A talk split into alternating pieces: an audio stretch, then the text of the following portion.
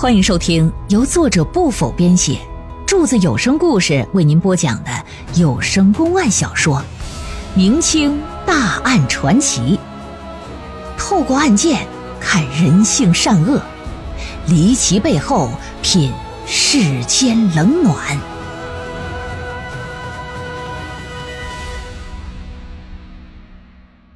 常州官银失窃案第四回。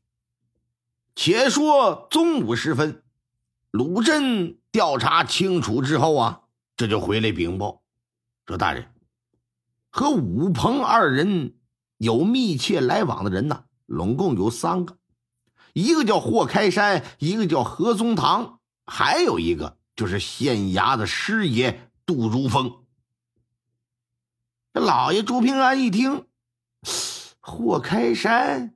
马上就想起昨天彭城二人曾跟他提起过这个人，说这人是个石匠吧？嗯，是，在整个常州府啊，他都是大名鼎鼎啊，手艺啊特别精湛。当年建造官银库的时候，他就参与其中了，参与了建设。老爷一听，说霍开山参与银库建造一事，属实吗？属实。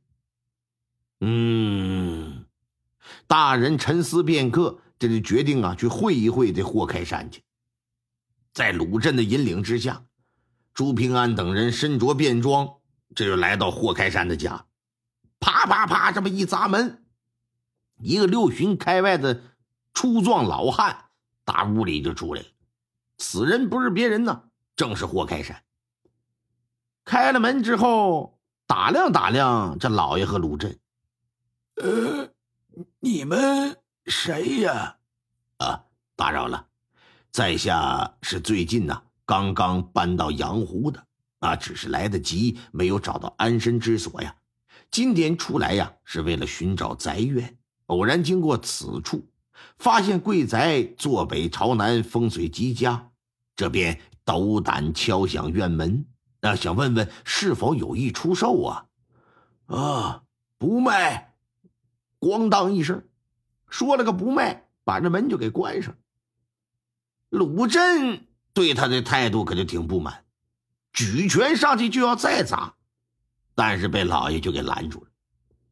他今天过来呀，就是想见一见霍开山，这目的已经达到了，这就行了，知道长什么模样，可以了。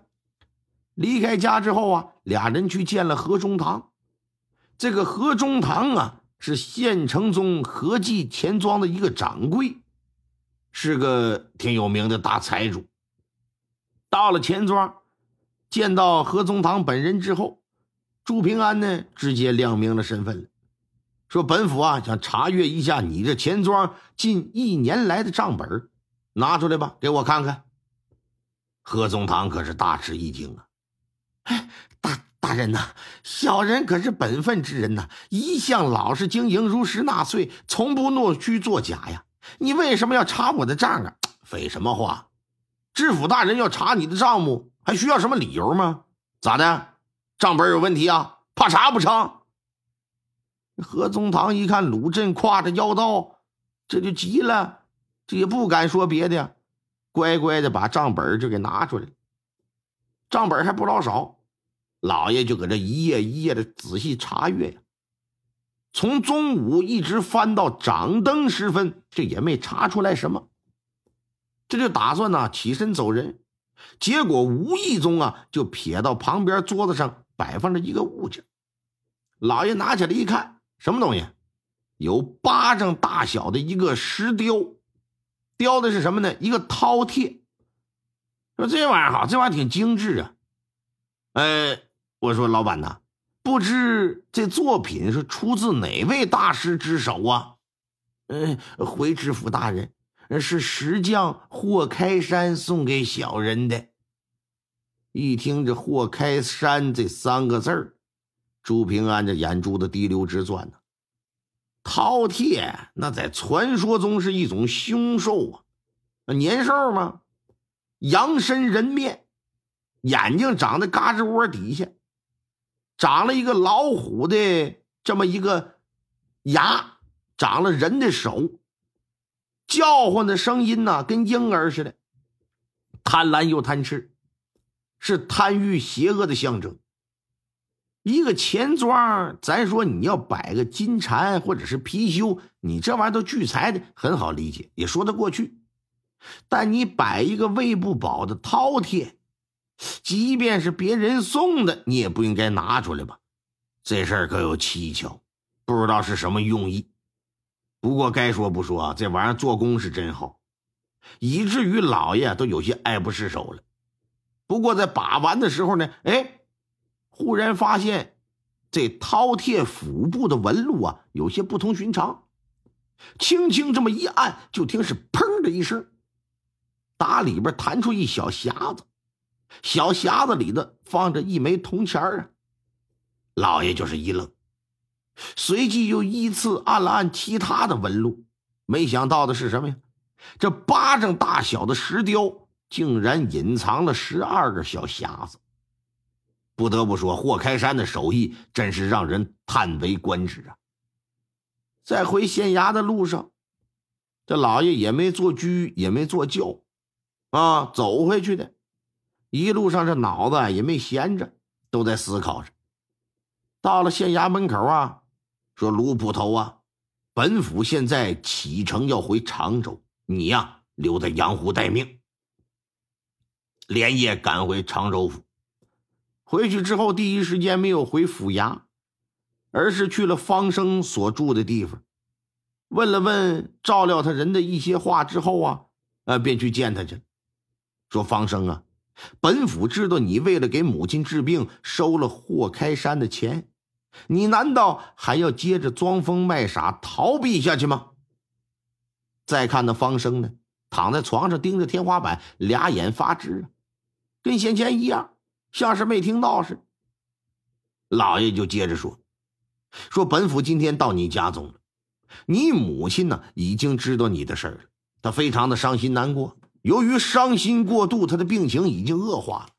如果眼巴前不马上救治，我看你妈可撑不过今晚呢。本府可以请常州府最好的郎中拿最好的药为他诊治，但前提是什么呀？”取决你的态度。如果你还是这般态度的话，冥顽不灵，不在乎你母亲的生死安危，那本府我更不在乎了，也不是我妈。眼目前这话该说的我可都说了，到时候你要是留下遗憾，可别怪我没给过你机会。说完，这老爷就来了个欲擒故纵，转身就要走。再看方生是扑通一声，打床上就翻倒在地了，跪在地上是失声痛哭啊！说：“大人呐，大人，我求求你救救我娘，我求求你！”老爷一看，果不其然，你是装疯卖傻呀？说吧，怎么个事说：“大人呐，他们拿我母亲威胁我，我我实在是没办法。先前的母亲呢，得了重病。”郎中给开了一些名贵的药，这也买不起呀。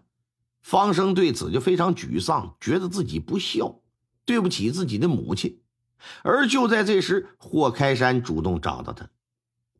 霍开山听闻方生是个孝子，如今母亲生病买不起药，着实可怜呢。霍开山还说自己也是个心善之人，当年也曾因为没钱没能救回自己母亲的性命。实在不想看到这人间悲剧再次重演了，所以呀，主动决定我借你五百两银子。当时这方生救母心切，也没多想，把钱就给收了。可当他母亲这病稍稍有所好转之后，霍开山就来了，干啥要账？这方生，那你显然是还不上啊。于是乎呢，霍开山就提出一条件。说八月份呢，阳湖县要送一笔官银到常州府银库，到时啊，我希望你能睁一只眼闭一只眼。方生一听，我你妈呀，你多大胆啊！啊，劫黄冈啊！你要啊？说你要干啥呀？哎，我要干啥你不用管，你也不用担心我会做出什么过分的事儿，毕竟啊。开启银库的大门，需要你和知府大人手握两把钥匙才行啊。方生自然是不信他的话，可作为库管，那银库森严的程度他最清楚了。他觉得，就算你霍开山打什么歪主意，你也很难得逞，所以呢，也就没有言辞拒绝。霍开山呢，就拿出一只石饕锨来，说到时啊，以此为号，见物如见人。且说八月十五这一天，阳湖县将两大箱银子就送到常州府银库了。按照银库规定，守卫啊要分别把守大门，啊，称银处啊、银库地道要口啊，这都得把着。在这期间呢。方生负责呢，称银入账进库。当方生准备打开箱子查验的时候，负责押送官银的师爷杜如风就悄悄的把那石饕餮就给亮出来了，拿出信物来了。方生一看，也并没有因此就放弃检验，因为他担心两个大箱子是空的，万一他们要是来偷盗官银的，那玩意儿可是杀头之罪呀。他可承担不起呀，所以坚持我要开箱检验。杜如风一看不没好使啊，说：“那你查查吧。”打开两个大箱子，这么一看，里边装着满满的雪花银呢。刚要做进一步的检查，杜如风就一抓他的手腕，说：“你母亲的病应该快好了吧？”没来由的就整了这么一句。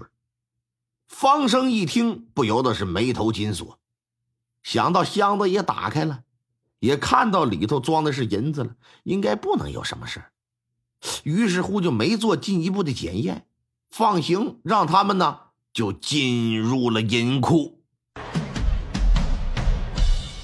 听众朋友们，本集播讲完毕，感谢您的收听。